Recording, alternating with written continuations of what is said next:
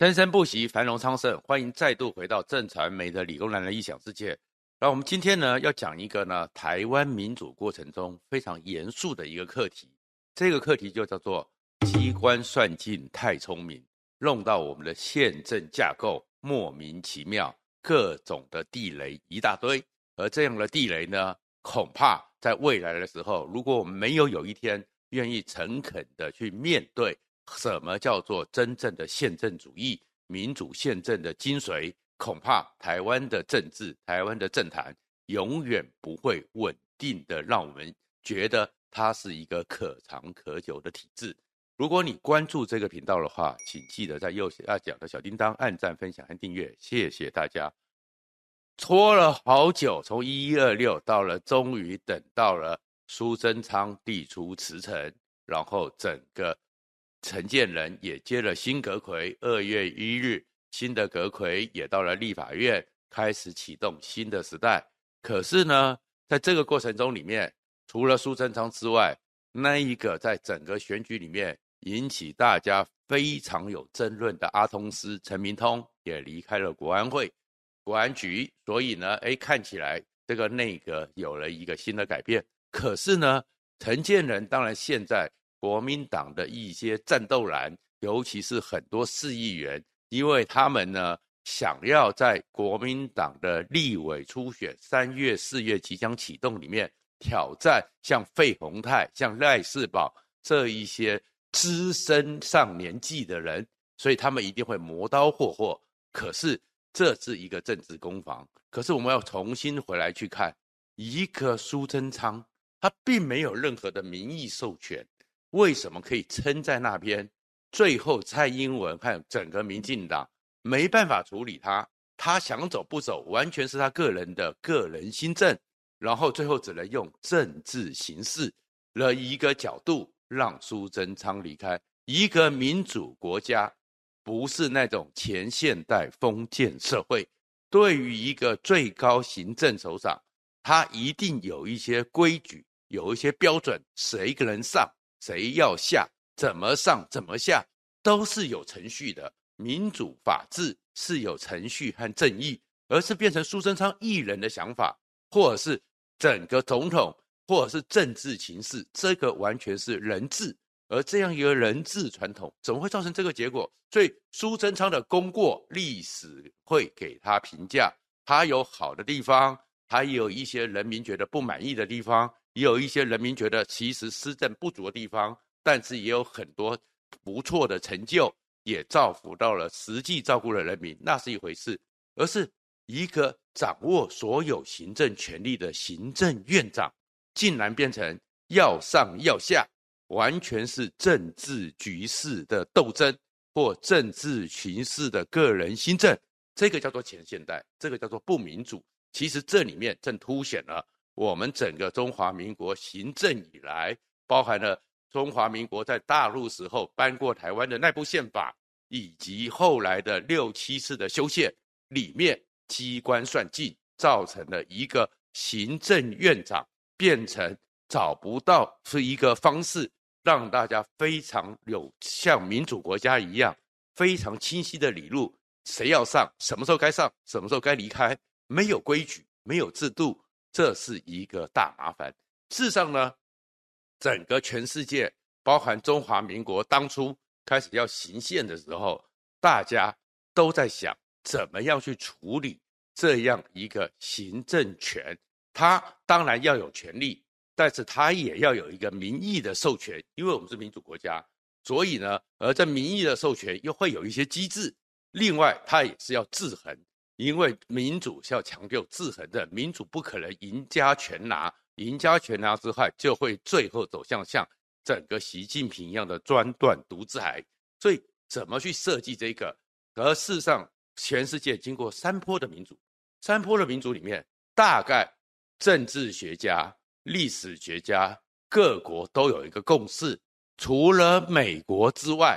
成功的民主国家都是内阁制。而美国总统制虽然有很多国家是总统制，可是你会看到，除了美国，因为他们有前面的从英国当时过去的整个英国早就在光荣革命建立的民主传统，加上他们当时还有的是联邦制，联邦制本来各州就有相当的自主权，所以对于整个行政权还有整个法律的制衡都有一些设计。再过来的一个情况是，整个美国因为这样的素养，所以他们的总统制运作的成功。可是运作的成功，你也看到，他们总统是行政的代表，但是跟国会、跟司法常常那个三权的一个分立，加上第四权的一个制衡，是一个成熟的民主。所以美国实施总统制实施的是成功的，美国的国力也蒸蒸日上。但是其他的像拉美的国家、像非洲的国家、像亚洲的国家，实施总统制的基本上都是动荡。都是很不稳定，包含是最近巴西的两个总统还在那边争来争去。为什么？因为如果没有一个成熟的民主传统，会集制衡的机制，最后赢家全拿之下，总统反而会变成动乱的根源。那像我们前附近的南韩，每个大统领、每个总统下台之后，都要到监狱里面去蹲一蹲，或要面临监狱，这个状况都会发生，因为权力太大了，绝对的权力。你不能办法去确保它里面没有腐败的因子，所以当初中华民国在设立宪政的时候，张君迈，然后还有那个李胡适这些人，其实修了那部宪法，修了那部宪法，端给蒋介石当时的军事委员会委员长蒋介石的时候，基本上是因为一个主权国家的象征是总统，可是这个总统呢，大概比较像是一个。主权的象征，整个设计里面是倾向于内阁制，倾向于内阁制，所以行政院长是由透过国会的多数党同意推选之后，由总统任提名任命，国会同意之后是行政院长，而整个运转起来呢，有点比较像英国式的女王，当然是国家的象征，皇室、王室，但是。深圳的实质运作会是首相，没想到看到这样一个状况，蒋介石其实这是你就知道整个我们台湾的修宪史里面权力强人人治的色彩一直没有抛。蒋介石一看到这部宪法不高兴，当时有很多人像李宗仁这些人的回忆录就讲，蒋介石看了以后啊，这样子哦，那我不当总统了，我不当总统了，叫胡适去做。然后呢，叫胡适任命我当行政院长，所以你就知道，其实我们这个行政院长跟总统的关系，从一开始就已经很复杂。那后来呢，是因为国共内战，国共内战，然后整个当时国民党里面的人觉得说，哎，胡适当总统，蒋介石当行政院长，怪怪的，因为我们整个中华民国从那个两千年的帝制传统出来之后，会觉得很怪啊，难道统一了天下？然后呢，由那个由朱元璋当首相，刘伯温当总统，当帝王嘛，怪怪的。所以他们就想一想，后面就利用了所谓的国共内战，定了一个动员戡乱时期临时条款。透过这个，没想到我们的行宪一开始就被冻结，冻结之后搬到台湾，也就是我们长期以来那一段时间里面威权统治。恐怖白色恐怖一个根源，那这个根源里面拖了很久之后呢，其实总统和行政院长中间的很多制衡关系就不断的被破坏，破坏到了你会到了今天变成是一个苏贞昌，就这样一个他虽然是民主时代做了最久的行政院长，可是上不上下不下，完完全全在民主国家里面看不到没有这种完全没有规律。完全没有规则的状况，完全没有制度上的一个处理，怎么这样讲呢？因为这个状况之下，其实最早的时候，刚刚讲的在宪法设置里面，大家其实任何的分光设置都是人民百姓授权，因为人民百姓不可能每天在处理这些国家大政、国家事务，不可能像古希腊雅典城一样，动不动就开市民大会，大家讨论完毕之后做个表决，所以要授权。那总统由民选的，当年的时候是国民大会选他，因为国民大会理论上他们也是各区的代表，所以透过民主的机制选出代表之后，他们代表民意，再由他们这些民意选出一个总统，而总行政院长呢是国会的多数多数党，而这多数党跟总统当然有交有一定的合作关系，所以总统任命、总统提名，国会要有同意权。如果一个行政院长总统提出来之后没有经过国会的同意权，这个行政院长是无法就任的。对。国会有对阁揆的同意权，那阁揆同意之后，因为国会其实每个立法委员也是民意选出来的，所以他们也代表着民意的机制，所以这也是一个民意授权。所以总统和行政院长都是民意授权的一个代表性人物，代行民意。可是，在代行民意里面，他们呢，当然就有一个互相的权力的平衡看制衡关系。所以我们的宪法里面也有设计一个事情，叫做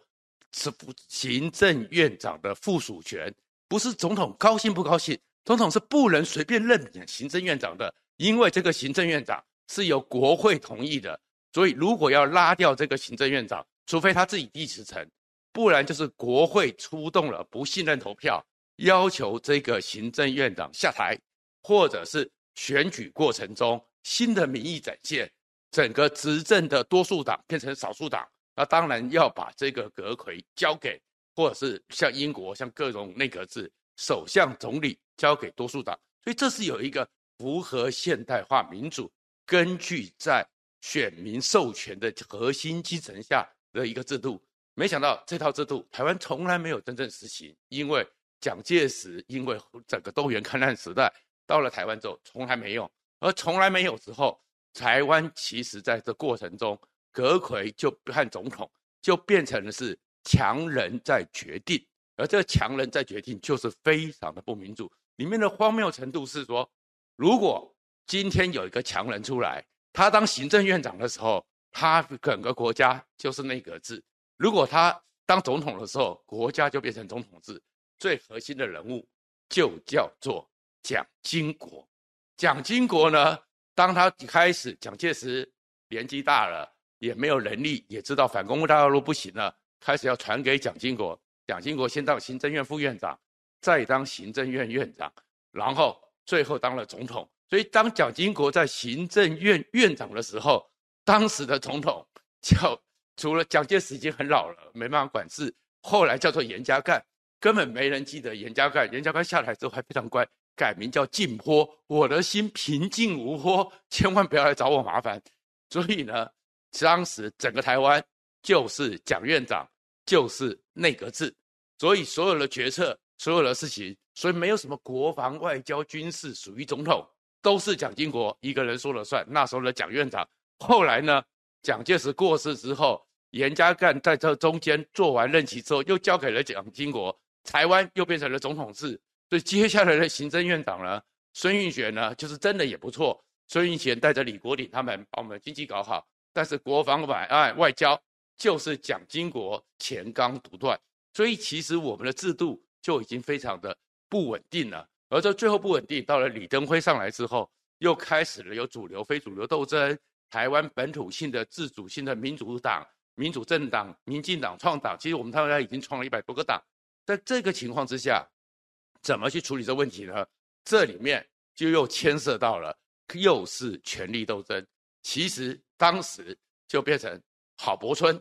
和李登辉从肝胆相照变成肝岛俱烈。那事实上呢，前一阵子呢，赵少康他们这些人哦，也不要去骗人家了啦。郝柏村当年也没有那么豁然的大陆，他是因为我们宪法规定，行政院长就是文人，所以郝柏村的四星上将只能暂停他的身份，因为。当时在整个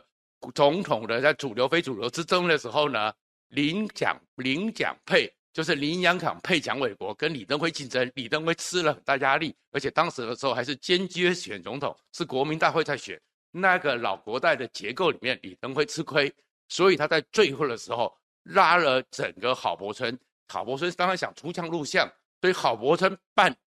等于是说背离了领奖的这个非主流，所以。才当了行政院长，那当了行政院长之后，他呢也是利用他的附属权，利用他是长期掌控军队里面，甚至直接开了军事会议，挑战到了统帅权，才有后来的整个李登辉、郝柏村的肝胆俱裂。而这肝胆俱裂里面，当然因为李登辉也不能直接的把郝柏村换掉，因为他是经过了立法院的同意权。但是呢，郝柏村呢也可以去牵制李登辉，因为他手上有附属权。李登辉的很多命令也要考虑，郝柏村不签字，那是没有办法的。所以开始才启动了。台湾本来呢走出了威权，就应该有重新的修宪，而且呢要把那一部从中国大陆搬到台湾的宪法重新的修订，符合台湾中华民国的现状。所以开始了七四修宪，而这七四修宪里面呢，又牵扯到了在野党，因为。整个当时的民进党从党外到立在野党，然后出来之后，从陈水扁一九九四年当选台北市长之后，民进党气势越来越旺，立法委员从原来只有几个寥寥可数的增额立委，不断的成长，不断的扩张，所以当时的时候，哎，他们其实民进党包含许信良等人也没有思考到说，是有一天民进党可以这么快的拿到总统大位，所以呢，当时他们的想法。就是开始，那李登辉也觉得说，宪政的这个结构，总统和行政院长这样的事情总是要处理，不然永远的政治在动荡、在斗争当中，所以就启动了第四次修宪。第四次修宪的过程中呢，这个时候面对一个状况，那需要民进党的合作才能过那个修宪门槛，所以当时呢就搬出了一套法国的双首长制，或者叫做有人说是半总统制，有人是半内阁制。也就是说，总统直接民选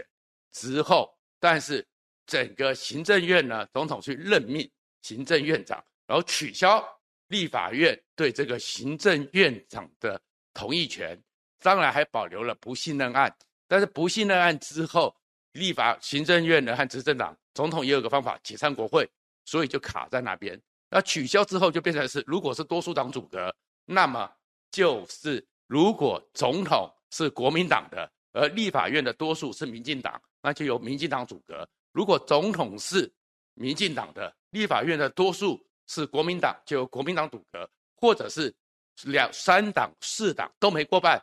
但是最后结合同盟，就像德国一样，他们来组阁。这本来是有规矩的，可是没有想到国民党孬，国民党没用。陈水扁长十九点三的少数总统当选之后，立法院里面。其实国民党加亲民党当时是优势过半，优势过半之下，理论上其实根据我们的宪法，应该陈水扁必须指代指定由国民党和亲民党的同盟出来的人当行政院长。所以那时候连战有考虑是江炳坤，可是呢，陈水扁直接出手，列解了找了唐飞，后面呢就直接任命张俊雄。这个下去之下，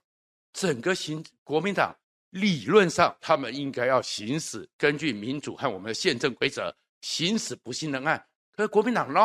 国民党怕，国民党觉得说你不给我们当行政院长，他们当然抗争。可抗争没有意义。你呢？敢不敢行使倒阁权？注意，你们掌握多数，加上亲民党，你们行使倒阁权，不信任投票，那就变成陈水扁要做的决定：要么解散国会，立刻不改选，改选之后新民意决定。就国民党喽。国民党那些立委怕怕说：“哎呦，